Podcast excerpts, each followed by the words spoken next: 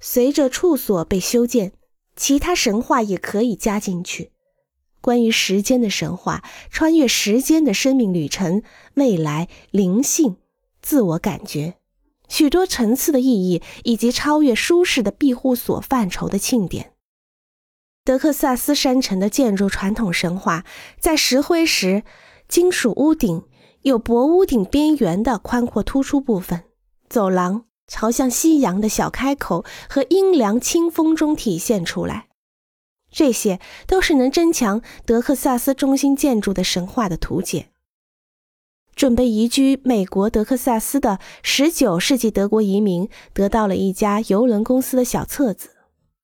这本小册子给出了如何在德克萨斯恶劣的气候中修建一个庇护所的说明。说明中写道：“迎着西南风修建一个适用的小屋，然后修建第二个小屋。”一个用来做饭和吃饭，一个用来睡觉。两个小屋之间有十到二十英尺的距离，之间是油顶过道，也就是狗奔，并且增加一个走廊，使房间避免阳光的照射。这是诺布山房屋的构图。在这座房屋中，考虑到空调，我在每个狗奔过道的尽头都增加了玻璃墙。德克萨斯夏天的恶劣天气与这一格言相呼应，也就是寻找一丝微风，享受阴凉。